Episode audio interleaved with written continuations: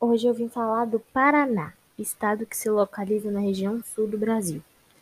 O Paraná apresenta aspectos culturais dos imigrantes alemães, italianos, poloneses, ucranianos e holandeses e etc. Eles influenciaram fortemente a cultura do estado.